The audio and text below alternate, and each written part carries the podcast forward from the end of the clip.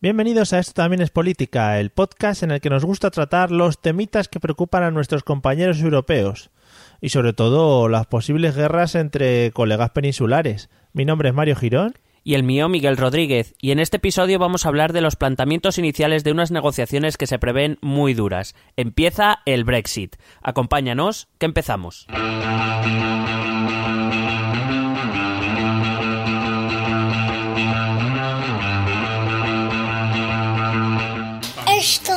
Es política.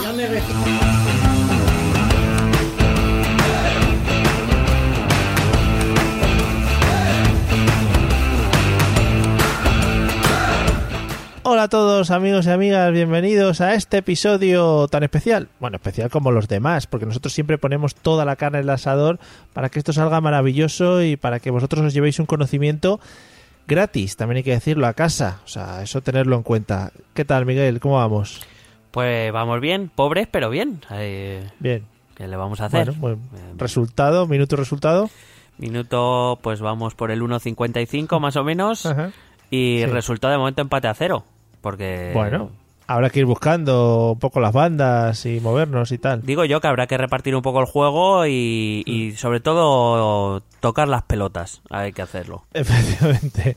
No pongamos el autobús detrás y juguemos con el tribote. No, que los autobuses últimamente están muy mal vistos. Oh, yeah. ¿Cómo hilamos toda la... es fantástico. Es que madre mía, yo creo que podemos dejar el programa aquí ya. La actualidad en un minuto. Gracias. Chan chan. Bueno amigos, volvemos con uno de los temas que, que ya hemos tocado en otros episodios de- del podcast, pero que va a dar mucho que hablar a partir de ahora. Eh, No sé si este año, los próximos años, la próxima década, hasta cuándo se puede extender el tema del Brexit.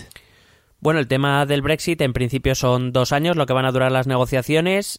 Ya mm, ambas partes han abierto la puerta a que haya un periodo de transición, o sea que probablemente eh, dure más de dos años.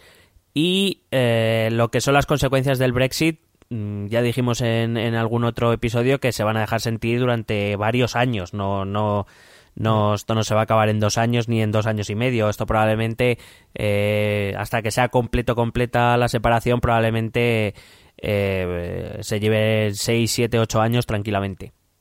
Claro, habrá mucho rollo, quién se queda con los niños, cuánto le tienes que pagar, etcétera, etcétera. ¿Qué día vienes a verle y eso?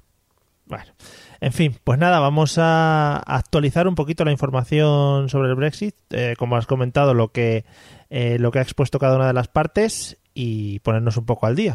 Sí, ya tenemos los planteamientos iniciales de ambas partes, tanto de Reino Unido, eh, que lo hizo en un discurso su primera ministra, eh, Theresa May, o Teresa May para los mortales.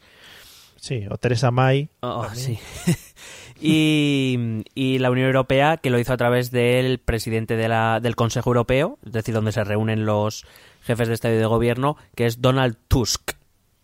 Que te- Ujú. me- mm, no es tanto como McMaster, pero me gusta el nombre también. Sí, tie- tiene como nombre de como de galletas, como de galletas de esas Galletas Tusk. No, de esas como se- las las cracker que a ti te gustan Hombre, mucho. por favor, las crackers las adoro. Bien. Bueno, Bueno, em, hay que decir que el, el- por fin, después de muchos meses, el proceso del Brexit se ha empezado. Ya Theresa May le mandó una cartita a Donald Tusk para comunicarle que Reino Unido se retiraba de la Unión. Por cierto, una carta que, que firmó el 28 por la noche y que viajó en tren eh, por el Eurotúnel para dársela a Donald Tusk. sí, A Donald el bueno. Luego está Donald el malo, que es otro. sí. es como Tamara mala y Tamara buena. Claro. Que Y entonces, con, perdón, con este acto eso- formal em, empieza oficialmente el, esos, ese periodo de dos años para negociar el Brexit. Claro, haces hincapié en lo de la carta porque fue porque le dieron más empaque al rollo del envío de la carta del Brexit informando que iban a hacerlo y tal, ¿no? Sí, todo muy solemne con el vídeo de, de la primera ministra firmándolo y todo eso. Sí, a mí, a mí ese rollo me mola. Un poco de, oye, vamos a hacer que parezca más importante que el hecho de que voy a firmar una carta cuyo contenido ya todo el mundo conoce, ¿no? Claro, y cuando le llegó al señor Tusk di- diría, hostia, hostia, qué sorpresa, nadie se lo esperaba que fuera esto. No me olía la tostada. Es como cuando Ricky Martin dio una rueda de prensa diciendo que era homosexual. Sí. Es como nadie se lo esperaba. Pues lo mismo. Bueno, Eh, pues entonces le llegó la carta al señor Tusk, que hubiera sido muy bonito que lo hubieran mandado a caballo, también te lo digo, que eso hubiera sido precioso. Con un lord inglés. Claro, oh, oh my god. y, para mía. celebrarlo un partido de polo. Y toma, tomándose un té, por supuesto. Hombre, por favor. Con unas Vale. mota cracker. Bien. Bueno, pues después de haber movido todos los estereotipos ingleses, Correcto. podemos continuar. Eh, bueno, pues eh, vamos a presentar, mm, para quien no se haya enterado, un poco los puntos de partida de, cada parte. Después vamos a intentar prever cómo vamos a dar los puntos que más o menos conocemos ya de cómo va a discurrir la negociación y vamos a ver más o menos de qué se va a hablar durante estos dos años en la negociación del Brexit. Si te parece bien siempre. Sí, me parece guay. Bueno, pues empezamos con la... La primera fue Theresa May, que en un discurso a finales de enero dio los 12 puntos en los que iba a basar su negociación con la Unión Europea, que te resumo muy rápido. El primero era otorgar certeza y estabilidad al proceso siempre que se pueda. Lo de siempre que se pueda me gustó mucho por- porque fue como en plan de mm, no lo vamos a conseguir, pero hay la intención que quede bien puesta ahí. Ya. Sí, sí. El segundo es hacer nuestras propias leyes en Westminster, Edimburgo, Cardiff y Belfast.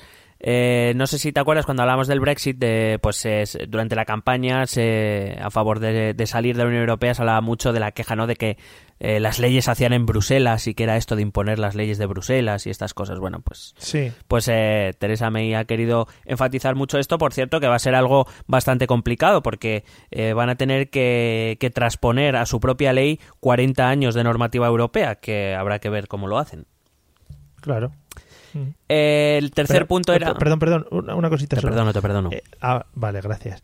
Eh, Habrá leyes. y- O sea, es decir, puede llegar un momento en el que digan quitamos todo lo que nos ha impuesto la Unión Europea, pero hay algunas cosas que nos parecen bien y las volvemos a reponer o algo así. No sé si me explico.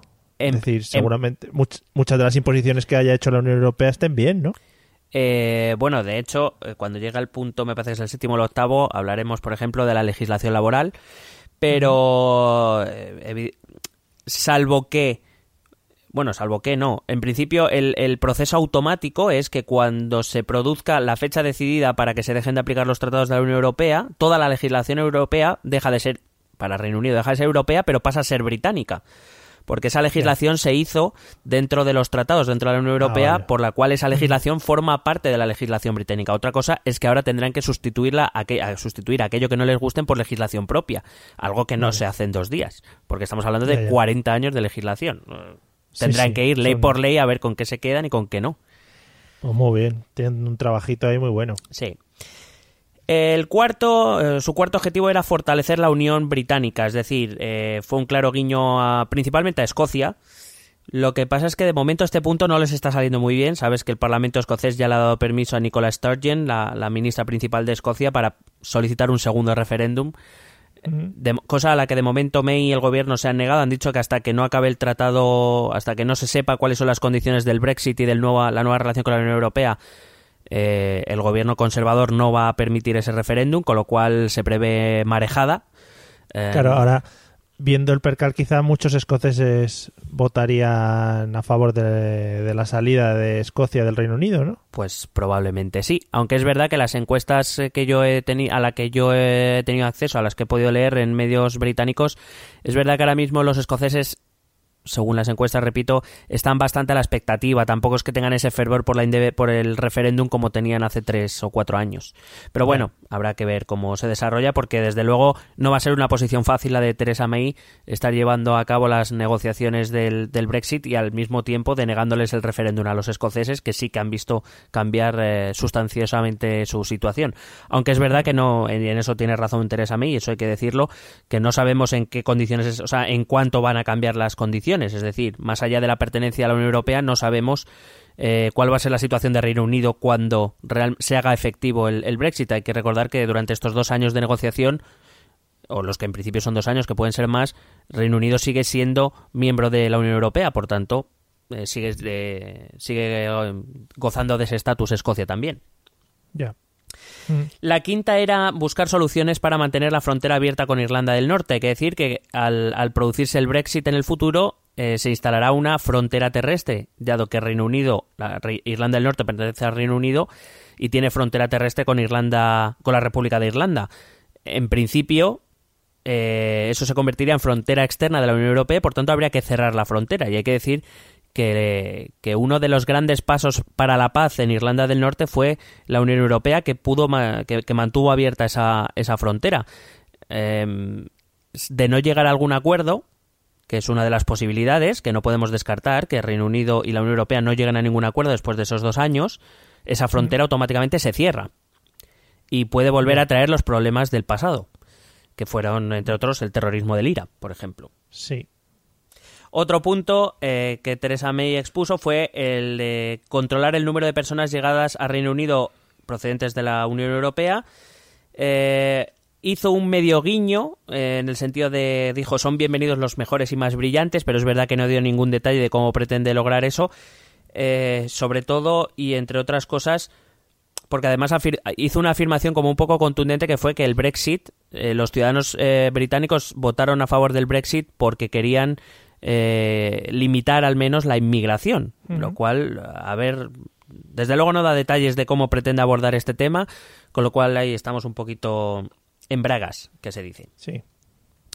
Otro punto sería proteger los derechos de los eh, ciudadanos de la Unión Europea en Reino Unido y viceversa, de los ciudadanos británicos en eh, países de la Unión Europea. Hay que recordar que hay más de dos millones de ciudadanos de países miembros de la Unión Europea en Reino Unido y más de un millón de británicos en, en tierras eh, de la Unión Europea entre ellos, por ejemplo, sabemos que España es uno de los países, si no el que más británicos tiene en, sus, en su territorio viviendo. O sea, mm. que aquí España sí que deberá estar muy atento con el acuerdo.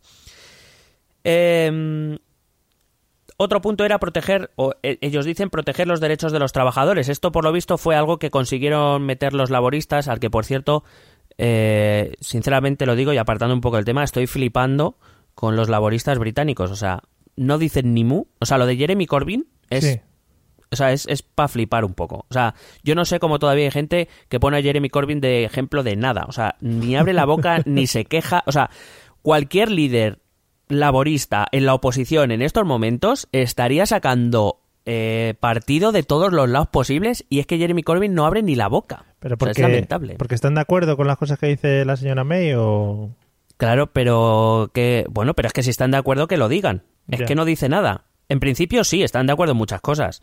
Eh, hay que decir que Jeremy Corbyn se suponía que defendió el, el Remain dentro del, del Brexit, pero le faltó tiempo una vez se conoció la decisión de apoyar la, la, la decisión de salir y, de apoyar al gobierno en su, en su cuando llevó la ley o el proceso de ley al Parlamento británico eh, Jeremy Corbyn, y, digamos, mandató a sus eh, diputados, a sus parlamentarios laboristas votar a favor. Hay que decir que unos cuantos eh, se salieron de la disciplina, pero vamos, que Jeremy Corbyn parece que estará al lado del gobierno. Mm, y bueno, podrá tener sus ideas y oye, el Partido Laborista defenderá lo que quiera. El problema es que no dice esta boca es mía. Entonces yo no sé qué líder de la oposición es este, pero bueno, ahí lo dejo. Ya ha visto que va la cosa, ha dicho, bueno, pues yo ya vacaciones. Claro, sí. Bueno, otra es, eh, otro punto que dejó bien claro fue que pretende salir completamente del mercado único y firmar un nuevo tratado de libre comercio. Eh, es decir, este fue el fin de las dudas. Todo el mundo, aunque todavía sigue habiendo algunas, algunos mandatarios británicos están dejando caer que habría que alcanzar algún tipo de acuerdo para ciertos sectores económicos. Desde luego, Teresa May parece que tiene claro que la Unión Europea por ahí no va a tragar, que si te sales, te sales, y si no, no, pero que a mitad, que, que, que nanay. Claro. También quieren salir de la Unión Aduanera y firmar tratados de libre comercio con otros países y, por tanto, lo que quiere es firmar una nueva tarifa aduanera con la Unión Europea. Es decir, quiere efectivamente Teresa May salirse por completo de la Unión Europea. Esto es lo que muchos han interpretado como un Brexit duro. Lo que pasa es que, bueno, yo también parto de la base de que esto es una posición negociadora y que las posiciones, los planteamientos iniciales siempre son más duros de lo que se sabe que al final se va a conseguir. Claro. Pero según lo estás contando, eh, a mí se me plantea, bueno, la, no la inquietud, sino que pienso que, luego es un follón, ¿no? Eh, volver a renegociar lo que ya tienes lo que ya tienes negociado con la Unión Europea, por ejemplo, o al estar dentro de la Unión Europea.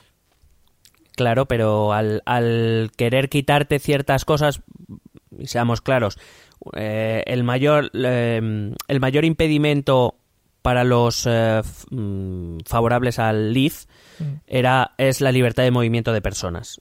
Sí. Eh, es realmente lo que les molesta, lo que más les molesta de la, de la Unión Europea. Más allá de la integración política, que al fin y al cabo Reino Unido ha venido a hacer un poco lo que le ha venido dando la gana durante 40 años, eso- y, y los demás se lo han permitido, hay que decirlo. Eh, realmente lo que les molesta es la circulación de personas, que es uno de los cuatro pilares de la Unión Europea. Eh, con lo cual, lo que no se puede es querer. Eh, es decir, la Unión Europea tiene cuatro pilares, que es libre circulación de capitales, de mercancías, de servicios y de trabajadores y de Mm. personas. Sí. Y, y Reino Unido eh, le parece muy bien las otras tres, pero la de personas no le gusta nada. Entonces, lo que no puede ser es, no, me, bueno, me quedo con lo bueno, con lo que quiero y no con lo que no. Pues evidentemente no, habrá que renegociar. Si tú no quieres esto, tendrás que tener unas contrapartidas. Y me parece lógico que la Unión Europea, por cierto, se muestre bastante firme y duro con este tema. Claro, puede ser que una vez, eh, si se produce la salida del Reino Unido, los países que se queden dentro de la Unión Europea eh, se pongan duros con ellos y, y no les interese negociar en algunos casos.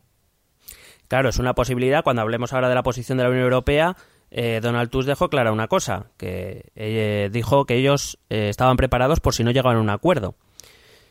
Es decir, ellos tienen en mente que las negociaciones van a ser duras, van a ser difíciles, que en algunos casos, en algunos momentos van a ser muy beligerantes y que, oye, existe la posibilidad de que no se llegue a un, a un acuerdo. Claro. Entonces, eh, la cuestión ahí, creo, y creo que bien visto por, por el Consejo Europeo y por Donald Tusk, es básicamente que ellos tienen la sartén por el mango. Ellos son 27, eh, que van a seguir unidos. eh, se va a una parte muy importante de la Unión Europea, eso no se niega, pero siguen quedando 27 estados dentro. Eso, que no nos chulen. Eso es. Esa es mi, mi- esa Bueno. es mi posición, ¿eh? Que quede clara. Para... No, y la de Tusk, y la de Vale, Donald Tusk, pues, básicamente. ¿Ves? Estoy muy cerquita de la comisión ejecutiva esta, o quien sea. De la- del, del Consejo Europeo. Casi, vamos. Eh, los tres últimos puntos son que eh, Teresa May quiere un acuerdo eh, sobre ciencia e innovación con la Unión Europea, es decir, quiere seguir dentro de organismos europeos que impliquen, eh, pues esto, eh, sobre todo de, eh, de alto grado científico, por ejemplo, del CERN, que es verdad que el CERN no depende de la Unión Europea, ah, o del, eh, de la Agencia Europea Espacial, o Espacial Europea, eh, y de otros organismos que sí pertenecen a la Unión Europea, pero claro, ahí van a tener un problema, y es que estos organismos requieren libertad de, de movimiento de personas. Claro.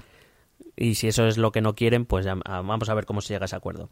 También quiere cooperación en la lucha contra el crimen y el terrorismo, algo que bueno pare- parece fácil de conseguir.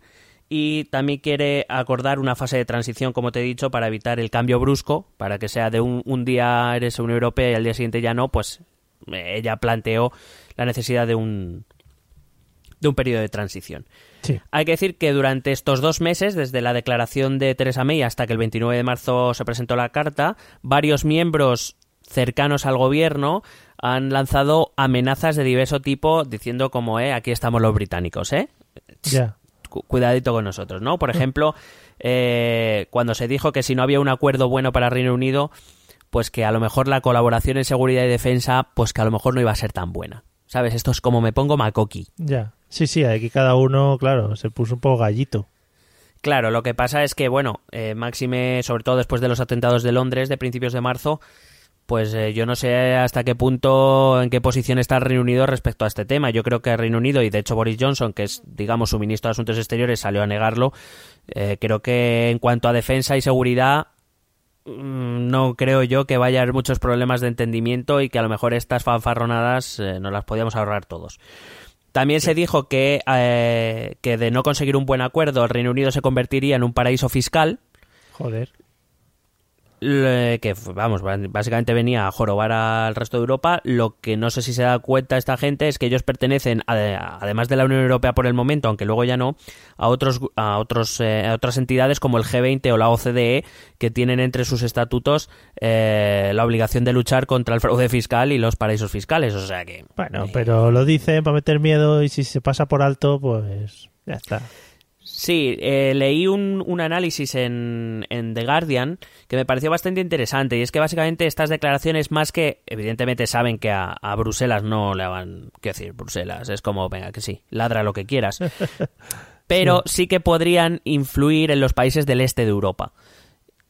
para que, eh, digamos, lo que pretenden es que los países del este de Europa se asusten, entre comillas, para presionar desde dentro para conseguir un acuerdo que sea mejor para el Reino Unido.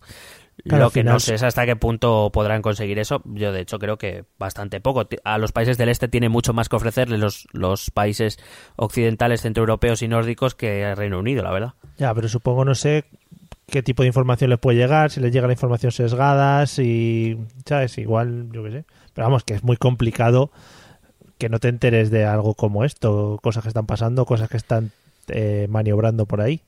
Sí, en otro tiempo no sé, pero ahora ya. Y aparte que, que ellos son miembros, os quiero decir, sus jefes de Estado y de gobierno están dentro del Consejo Europeo que va, que va a discutir que nego- eh, y va a saber, va a conocer las negociaciones al minuto, o sea que no, no, no veo yo ahí la estrategia.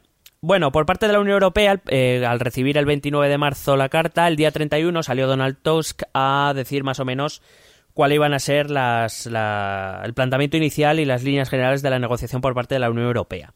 Es verdad que fue mucho más elaborado que el discurso de Theresa May, era un borrador como de sus siete paginitas, ¿sabes? Algo como... Vamos, se notaba que en dos días no lo había hecho, ¿vale? Que ya se estaba preparando desde hacía tiempo. Claro. Eh, hay que decir, como te- o sea, a mí, por ejemplo, lo primero que me llamó la atención fue eso, ¿no? Que en la intro eh, del, borrador, en la introducción del borrador y en, la y en su respuesta, hace notar la voluntad de llegar a un pacto que sea beneficioso para ambas partes, pero dejó muy claro que, estaban preparados para, para manejar la situación si no se llegaba a un, a un acuerdo. Hay que decir que la Unión Europea tiene una ventaja, una gran ventaja sobre el Reino Unido. La primera es que cuando Reino Unido presionó para incluir el artículo 50 este por el cual un miembro de la Unión Europea puede salirse, eh, a cambio el resto de, de estados les exigió que el proceso de negociación debía quedar en manos de los vein- del, del resto de estados, vamos. ¿Qué es lo que va a ocurrir? Es decir, todo el proceso está en manos de los de los 27 que se quedan.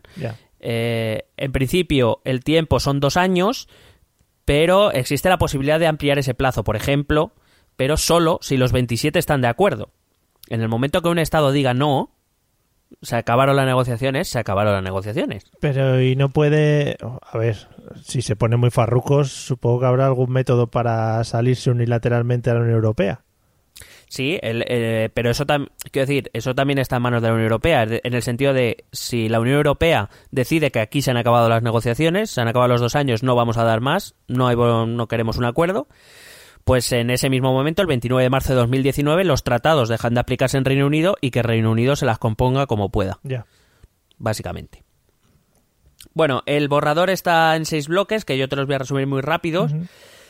Eh, el primero que habla de principios nucleares, pues básicamente es que eh, hace saber que esto, las líneas eh, más o menos generales se llevan hablando entre los jefes de este gobierno de los 27 que se quedan desde el mismo junio del año, de 2016, o sea que ya llevan un tiempo hablando de ello. Eh, niegan cualquier eh, cualquier posibilidad de negociar sector por sector, es decir, confirman a Theresa May que el, el, em, el tratado de salida o el acuerdo de salida tiene que ser un bloque. De hecho, pone una frase como nada está acordado hasta que todo esté acordado, es decir, no va a haber acuerdos puntuales sobre ciertos sectores, aunque en otros no se llegue. No, no, o hay un acuerdo completo o no lo hay. No, eh, no hay más opciones. Y eh, también habla y deja muy claro que no habrá, tal y como el Reino Unido dejó caer en algún momento, no habrá negociaciones individuales, es decir, ningún Estado miembro va a negociar mm, individualmente con Reino Unido, sino que siempre se, se tendrá que dirigir a la Unión Europea y negociarán en bloque. Mm. Que no van, si a ir por detrás, no van a ir por detrás chinchando. Exactamente. Eh, lo digo porque el- eh, algunos miembros del gobierno de Theresa May dejaron caer que existía la posibilidad de llegar, ir llegando a acuerdos bilaterales con los Estados miembros uno por uno. Con lo cual, y Donald Tusk dejó claro que esto no iba a ocurrir, que los... eh, de hecho, o sea, Donald Tusk, para que nos hagamos una idea, es la voz de los estados. Sí. Cuando se reúnen Merkel, Rajoy, Hollande, Orban, etcétera, etcétera, eh, su voz es Donald Tusk. O sea que no, que, no es que lo diga Juncker, que, que no habla, bueno, habla con los jefes de gobierno, pero no les representa. Donald Tusk sí les representa. El segundo bloque habla de las fases de la negociación. Dice que el día fijado para la retirada los tratados dejarán de aplicarse de manera ordenada, que para iniciar las negociaciones de un nuevo tratado la Comisión Europea deberá, perdón, el Consejo Europeo deberá asegurarse de que se ha hecho un progreso suficiente. Sabes que Reino Unido lo que quiere es negociar a la vez la retirada y el nuevo tratado. Europa le ha dicho que eso no va a ir así que primero van a empezar a, en un principio decían que, eh, que se iba primero a negociar el acuerdo de retirada y después el acuerdo nuevo de la nueva relación. Donald Tusk ha abierto un poco la posibilidad de abrir un proceso paralelo siempre y cuando se hayan hecho progresos significativos, dice, eh, en el acuerdo de retirada. Algo que, por cierto, va a quedar a juicio de la, del Consejo Europeo. Es decir, serán los, los 27 que se quedan quienes digan, bueno, yo creo que ya el, la retirada, el trato de retirada ya está bastante, lo suficientemente avanzado como para empezar a hablar del, nuevo tratado. Eh, una, cosa, eh, ¿tú crees que la gente que votó a favor del Brexit en Reino Unido sabía que, que todo esto iba a quedar en manos de los otros países que se quedasen dentro de la Unión Europea? Pues eh, si no lo sabían será porque ni no nos han leído en esto también es política o no nos han escuchado, porque lo dijimos muchas veces. Hombre, somos un podcast global.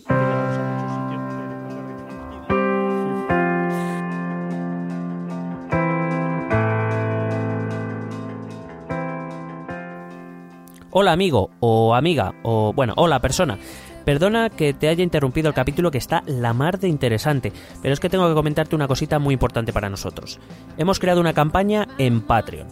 Patreon es una plataforma que ayuda a los pequeños creadores mm, como nosotros, pobres como las ratas, a conseguir algo de financiación con el objetivo de hacer nuestro podcast un poquito más grande y poder llegar así a más gente. Pásate por nuestra página patreon.com barra esto también es política, te lo repito, patreon.com barra esto también es política y allí podrás ver nuestros objetivos y nuestras recompensas. Si de verdad te gusta nuestro podcast y puedes ayudarnos, incluso desde un euro al mes es mucho más que bienvenido y si convences a colegas ya ni te cuento. Y ya te dejo con el Brexit, que está el capítulo calentito, calentito... ¡Ay, mira, me he quemado! Calentísimo.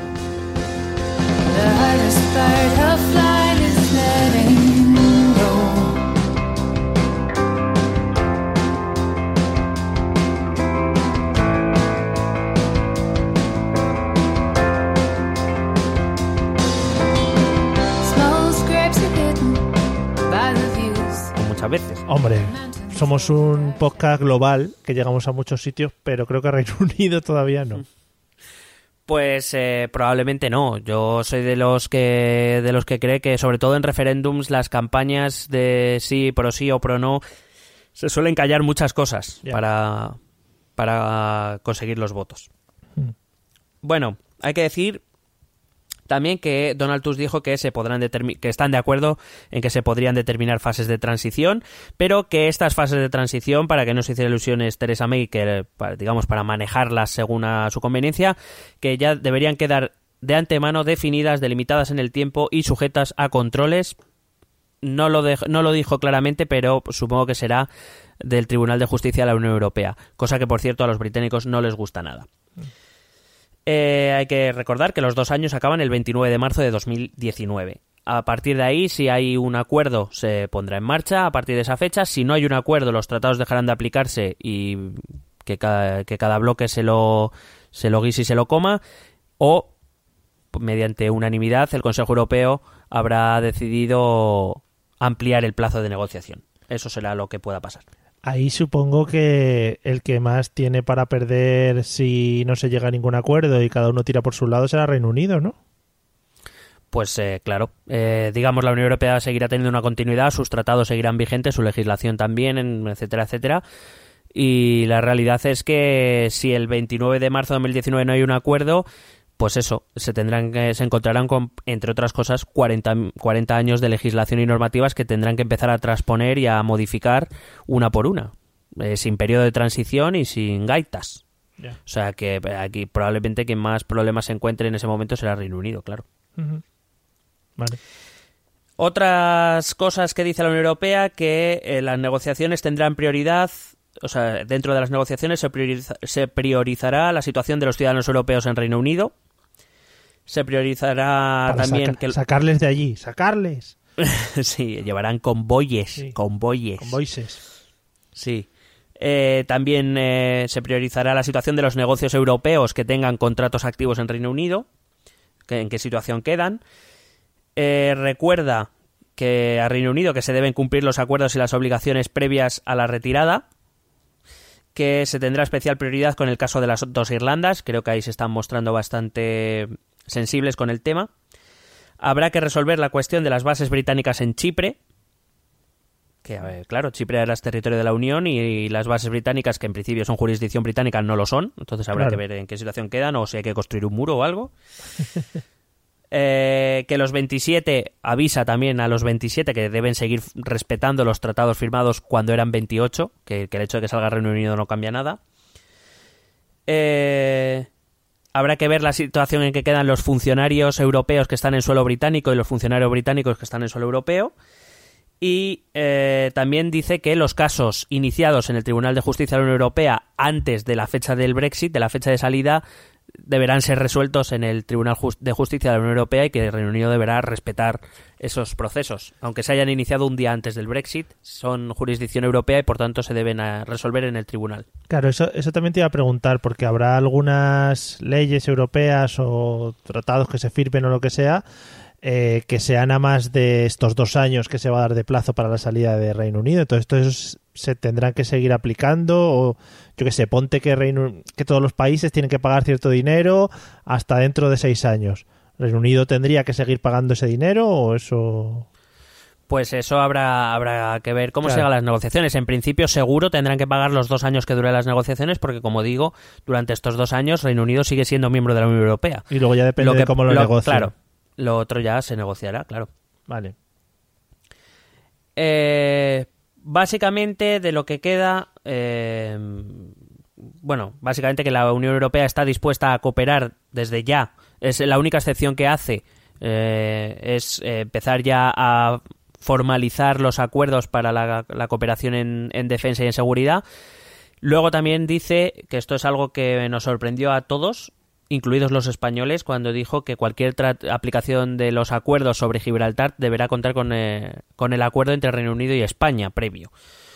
Y aquí es donde ya empezamos a hablar de guerras y esto, y mm, no sé cómo decirte, que Sí. se nos ha venido todo el mundo un poco arriba, ¿no? Yo no me enteré muy bien, pero de repente se veían así noticias o gente hablando de por fin vamos a invadir Gibraltar o... No, básicamente, a ver, básicamente, o al menos yo lo entendí así, básicamente es que, claro, si Gibraltar, Gibraltar es territorio británico a día de hoy, por tanto, eh, la, la frontera entre Gibraltar y España se cerraría, porque es una frontera que- exterior de la Unión Europea. Sí. Lo que España más o menos ha venido a dejar caer durante los últimos meses, sobre todo con García Margallo, era que aprovechando el Brexit se podía llegar a una solución de una doble soberanía sobre Gibraltar, que, que Reino Unido y España eh, compartieran la soberanía del Peñón y por tanto esa frontera podría quedar abierta porque España sí que es parte de la Unión Europea.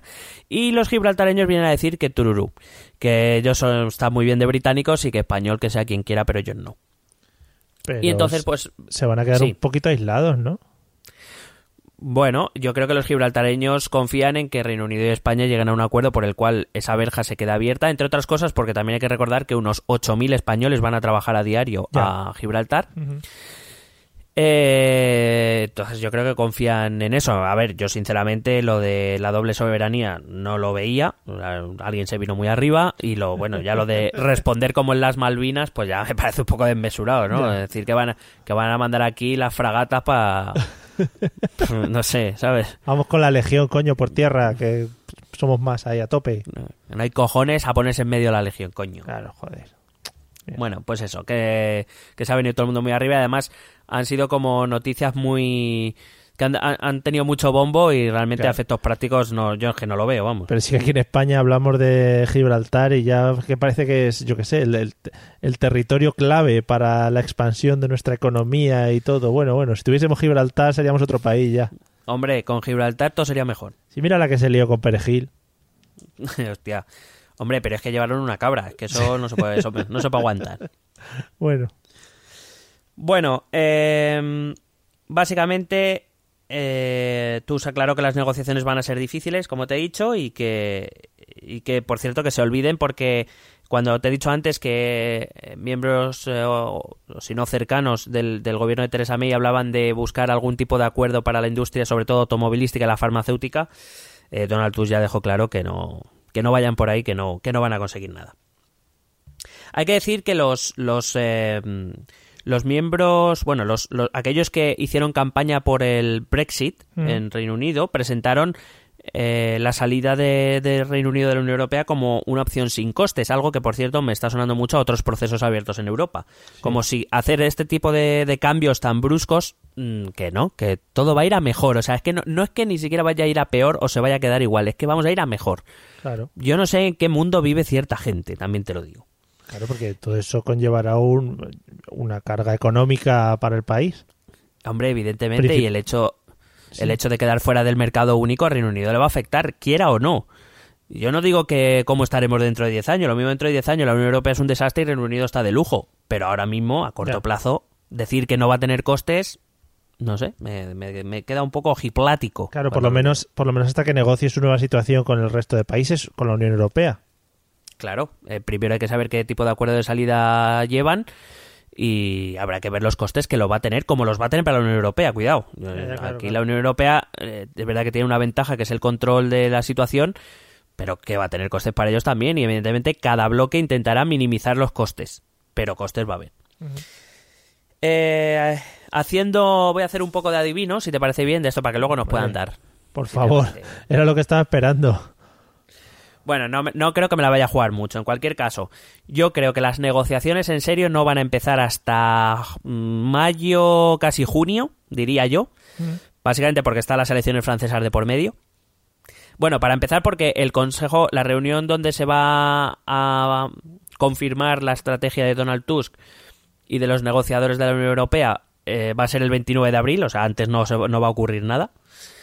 Eh, con lo cual las negociaciones mínimo hasta mayo, pero yo creo que ya que están ahí aprovecharán para dejar que pasen las presidenciales francesas. Uh -huh. No, no sea que en el siguiente consejo se siente Marine Le Pen.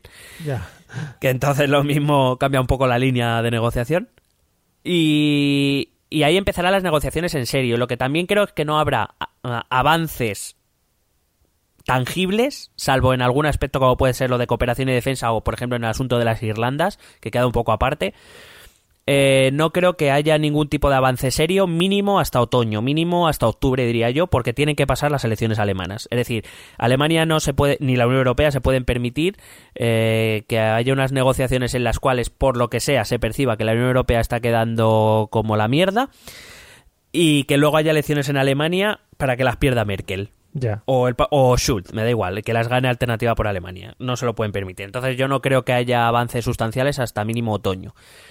Una vez dicho esto, el, el, el, supongo que las cosas se irán hablando y empezarán a ir más rápido a partir de ese momento. Y yo supongo que a partir de febrero o marzo de 2018 se podrá empezar a hablar eh, por primera vez de las, del nuevo acuerdo que puede existir tras el Brexit, si es que las negociaciones van mínimamente bien, que como digo, lo mismo van máximamente mal y aquí no se llega a un acuerdo ni para Dios. No sé si eh, los defensores del Brexit o la señora May y su gobierno han puesto así como alguna fecha específica para decir a la gente, porque eso es muy de como muy vistoso, ¿no? El decir, oye, esta fecha es la que ponemos nosotros para salir, como se ha hecho en otras ocasiones con referéndums o cosas de este estilo. No sé si tienen alguna específica o les han comentado algo, sabes algo. En principio, que yo haya le leído, nadie ha dicho nada que no fuera el 29 de marzo de 2019. Vale. Es decir, que van a apurar los dos años. Vale. Supongo que son conscientes de que las negociaciones pueden ir para muy largo. Ya.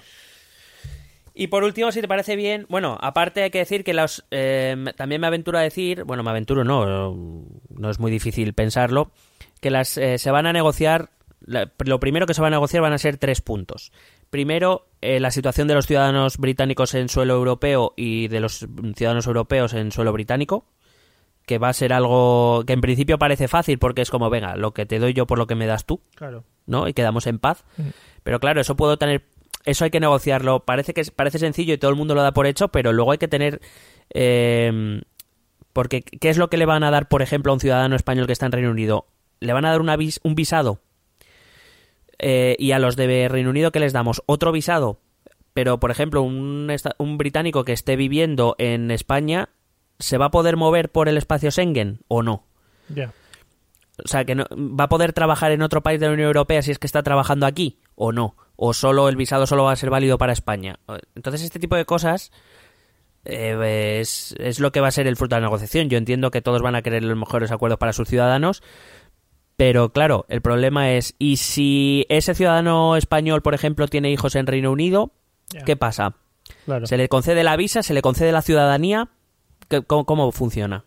Ya, es que Estos eh, son- igual, igual esos son problemas eh, muy particulares y, y cabe la posibilidad o el riesgo de que no se entre tanto en lo particular y hagan la puñeta a, a bastantes ciudadanos que se encuentran cada uno en su situación específica. No, el caso es que en estos casos eh, se tiene que llegar a un acuerdo. Mm. Es decir, todo aquello que no esté previsto por el tratado de salida, por el acuerdo de salida o por el nuevo acuerdo, Sí. si es que se sale el 19 y se firma el nuevo acuerdo el 20 eh, de marzo, pues eh, eso tiene que quedar aclarado de alguna manera porque los ciudadanos necesitan saber a qué se tienen a qué se atienen. Es que a lo mejor a un ciudadano español en Reino Unido le interesa volverse a la Unión Europea, aunque el trabajo esté peor o lo que tú quieras, pero es que si no le va si no le va a compensar, Si no, pues te quedas sin país, te quedas en el limbo de los países. Claro, es que, por ejemplo, otro pro- otra problemática se va a tener que discutir. Un, sabemos que aquí, por ejemplo, en Reino Unido, o sea, los ciudadanos británicos que hay aquí, muchos son pensionistas. ¿Esa pensión quién la va a pagar y cómo? Mm. Sí, Ah. que trinquen de aquí de la española, que estamos fenomenal para pagar más. No, claro, o sea, ahora, por ejemplo, existe dentro de la Unión Europea existe el acuerdo de que un ciudadano europeo, eh, al poder residir en cualquier país, pues eh, su pensión, la, la, digamos, a través de esos acuerdos internos, las paga uno u otro país. Pero cuando estamos hablando de un tercer país, hay que crear un acuerdo nuevo. Y eso es algo que se va a tener que negociar. Mm. Porque claro, no es lo mismo pagar entre 27 países la pensión de un millón de personas que un país pague la pensión de dos millones de personas, por poner un ejemplo. Sí. Que sería, por ejemplo, una situación en la que caería el Reino Unido o, las o, o los seguros de desempleo o este tipo de cosas. Esto hay que hablarlo. O sea, las negociaciones no son, venga, lo tuyo por lo mío, ¿no? Eh, Son muy complejas y muy largas y muy al detalle, por cierto.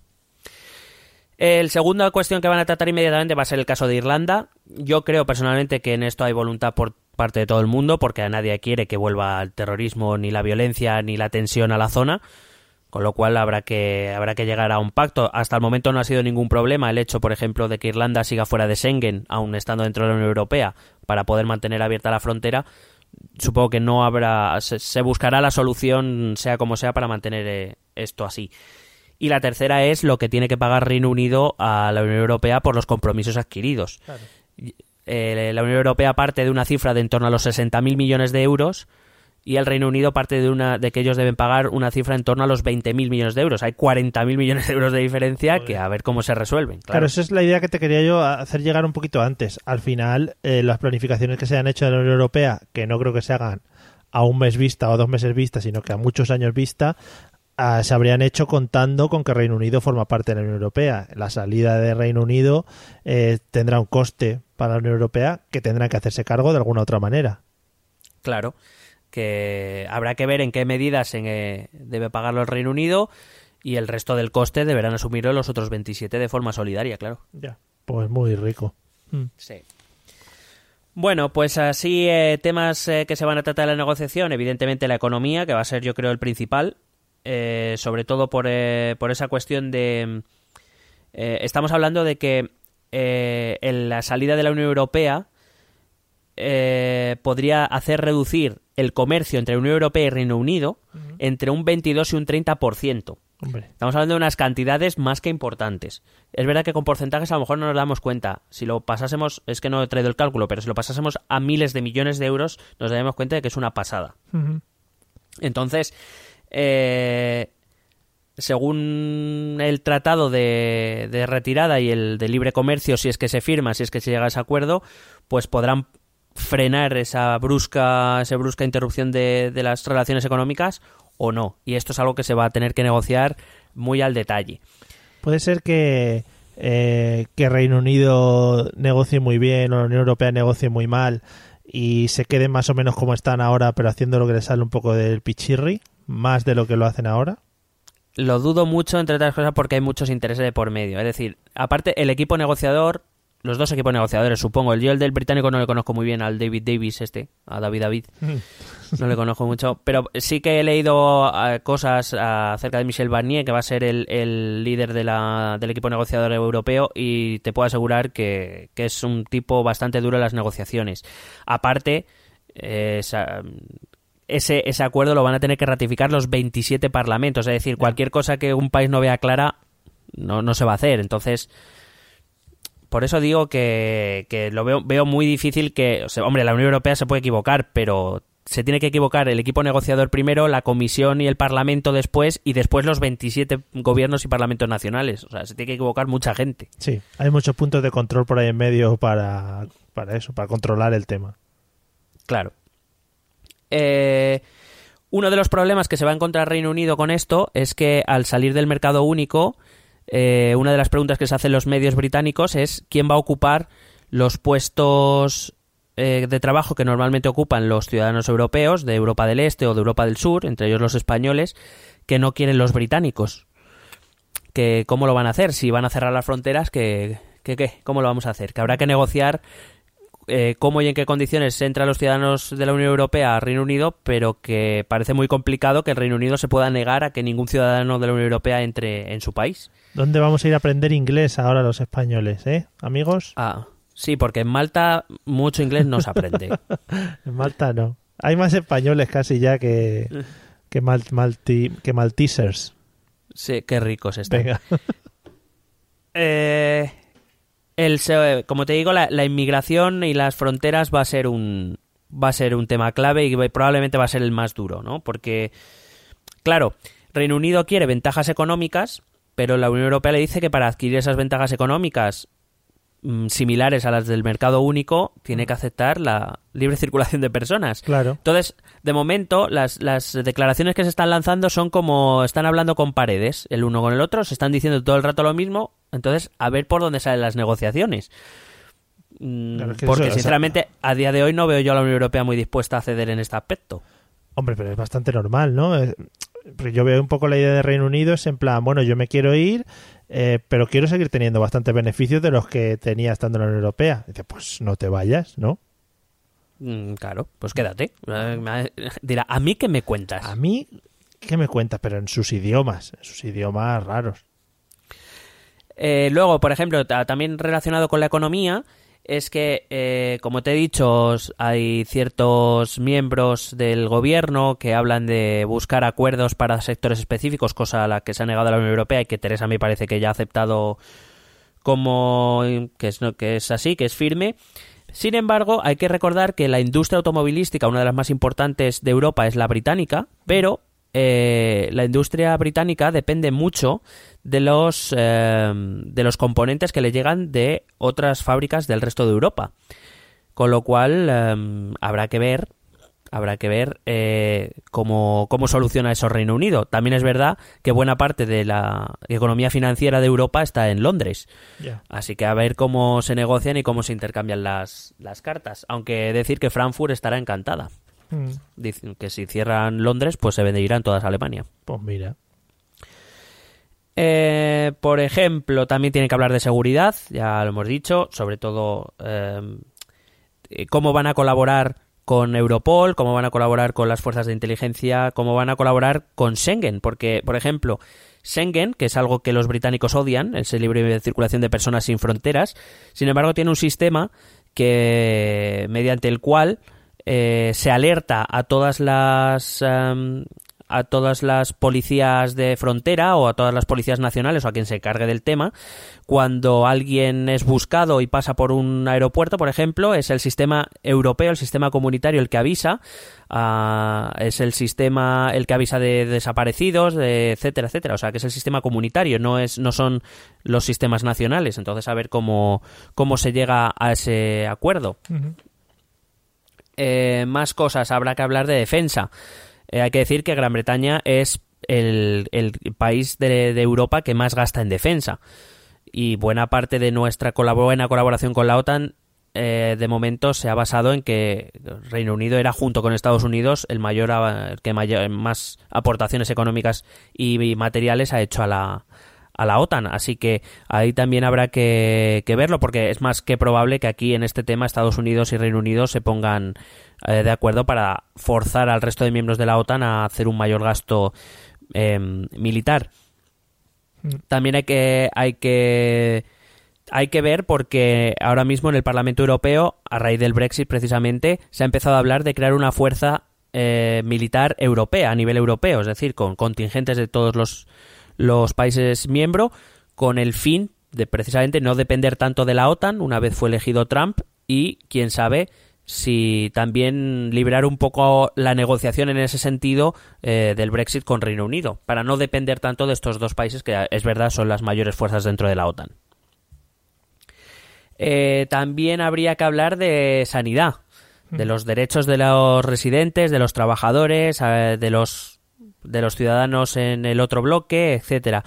Habrá que ver también eh, la, por ejemplo, varios periódicos se han quejado de cuál va a ser la formación de sus médicos y enfermeras, que en torno al, al, al 10%, entre el 8 y el 10% de sus médicos y enfermeras nacionales en Reino Unido eh, pasaban algún tiempo de su formación fuera, en algún país comunitario. Habrá que ver esto, eh, la colaboración, ah, bueno, voy a hablar de educación también, la colaboración con universidades, etcétera, o también los trabajadores sanitarios de otros países eh, comunitarios en Reino Unido. Hay que decir que en torno al 4% de la plantilla total de, sanidad en Reino Unido son ciudadanos de la, de la Unión Europea, entre ellos muchos españoles, muchos enfermeros y enfermeras españoles que están allí trabajando, sí. Mm. Eh, también habrá que ver el, el tema de las compañías farmacéuticas, porque eh, las compañías farmacéuticas están encantadas con que Reino Unido salga de la Unión Europea porque así se podrá librar de la, de la mm, extensísima y detalladísima legislación europea para, para probar medicamentos, para las fases de, de, prueba, etcétera, para con el fin de que cuando un medicamento salga al mercado sea seguro. Pues las, las farmacéuticas están muy muy contentas. Lo que no sé si los ciudadanos británicos estarán tan contentos si el acuerdo acaba diciendo que, bueno, o, todo este proceso acaba con que las farmacéuticas británicas van a poder hacer un poco lo que les dé la gana. Eh, respecto a educación, pues eso, eh, hablaba de las universidades, qué, tipo de colaboraciones vamos a tener. Ya no va a haber programas Erasmus con Reino Unido. Eh, de hecho, te estás cargando la ilusión de miles de adolescentes alocados. Mm, bueno, españoles probablemente no, pero del este de Europa muchos iban a Reino Unido. Hay que decir que Teresa May ha asegurado que eso no va a cambiar para el curso este 2017, el que va a empezar en septiembre. Claro. Pero que ya no puede asegurarlo para 2018-2019, cosa que, por ejemplo, el gobierno escocés sí ha hecho. El gobierno escocés ha dicho que ellos aseguran eh, las tarifas eh, nacionales para todos los estudiantes comunitarios que quieran ir. O sea que, que ahí empieza otro punto de fricción interno en Reino Unido.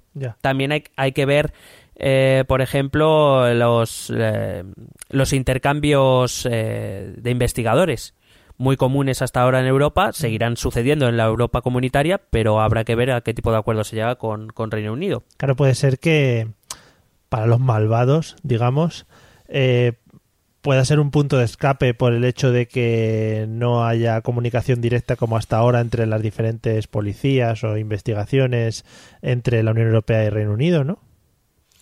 Eh, bueno, hay que decir que el, tema de las comunicaciones eh, entre servicios de inteligencia es, aun por mucho que se diga, todavía es bastante precario, en el sentido de que todavía se tienen muchas reservas. Sí. Ah, precario, creí que hablabas que se comunicaban por, por yogur con hilo. sí. Algo así.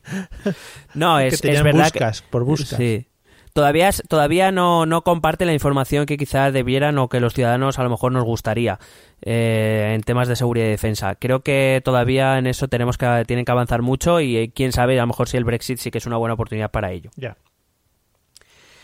Eh, luego hay que recordar que este sector de la educación y de la investigación y de la ciencia es, son los sectores que más pierden, porque son los que más fondos recibían de programas europeos.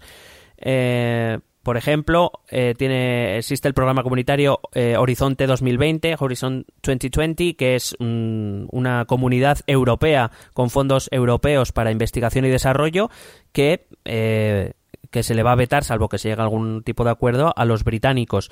Eh, a los científicos británicos. Entre otras cosas, porque como he dicho, a estos programas Horizon 2020 o al CERN o este tipo de programas europeos se requiere libertad de movimiento. Claro. Así que a ver, a ver cómo lo solucionan los, los negociadores eh, británicos.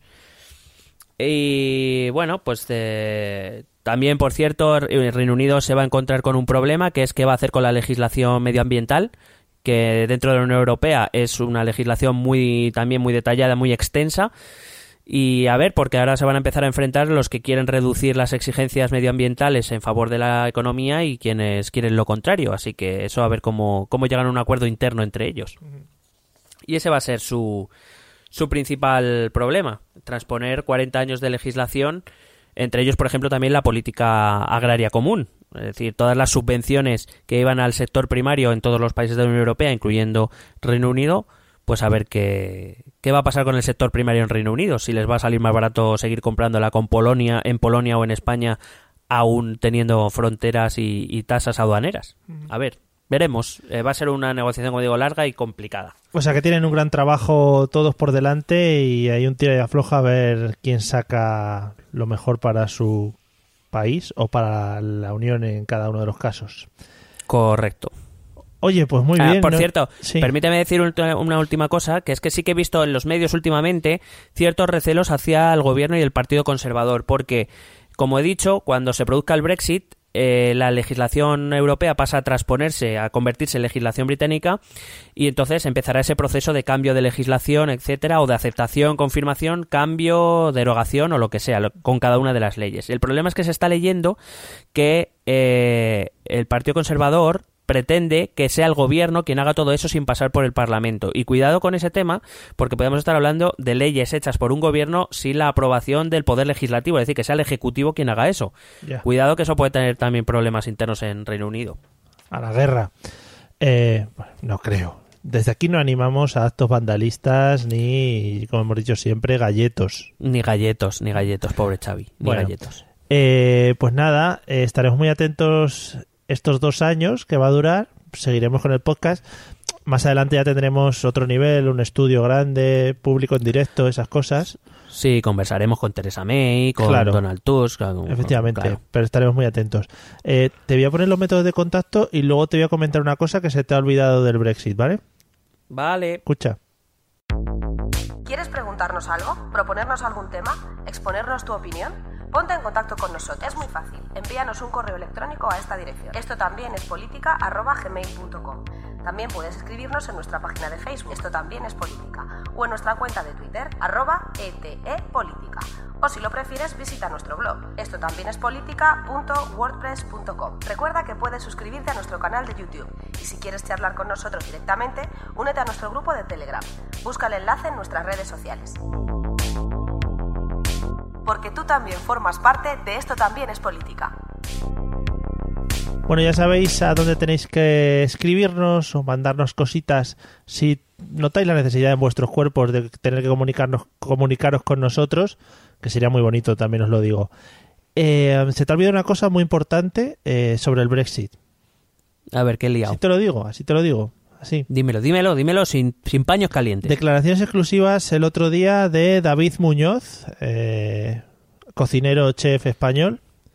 Es que no lo vi, tío. El máximo problema que va a tener para abrir su restaurante diverso en Londres es el Brexit. Y está muy preocupado, porque ¿quién le va a vender los peces? Esas cosas. O sea, ¿me estás diciendo que el ministro de Asuntos Exteriores se está preocupando por Gibraltar y no ha metido en el borrador de la Unión Europea la negociación por diverso? Ahí está, ahí está. Pero, pero nuestro gobierno, ¿en qué piensa? Pues fíjate, fíjate. ¿Y tú? Madre mía. ¿Lo has pasado por alto? Yo es que no he visto el programa, me estoy enterando ahora. Mm, bueno, pero vamos, me acabas de crear un- una preocupación ahora mismo que no sé si voy a poder dormir hoy. Claro, pues no sé. Tendrá que ponerlo en Gibraltar, que le pilla más cerca. Y ahí, a, a través de la reja, puede lanzar la harina y todas esas cosas que vaya necesitando. Bueno, pues está bien pensado. Le llamamos y se lo... Bueno, se lo cuentas tú, ¿vale? Vale, yo se lo voy a contar a David Muñoz. Hablaré con él. Amigos. Pero que, que nos invita a cenar, tronco. Sí, seguramente. Eso dalo por hecho ya, ¿eh? Vete pidiendo el día ya, vamos, eso ya está hecho. Correcto. Amigos, gracias por escucharnos, esperamos que os haya gustado y que como siempre os haya informado y os haya, yo qué sé, eh, obnubilado. No me salía otro adjetivo en ado que tuviera sentido. Eh, y nos vemos dentro de poco en el siguiente episodio. Hala, hasta luego. Un besete.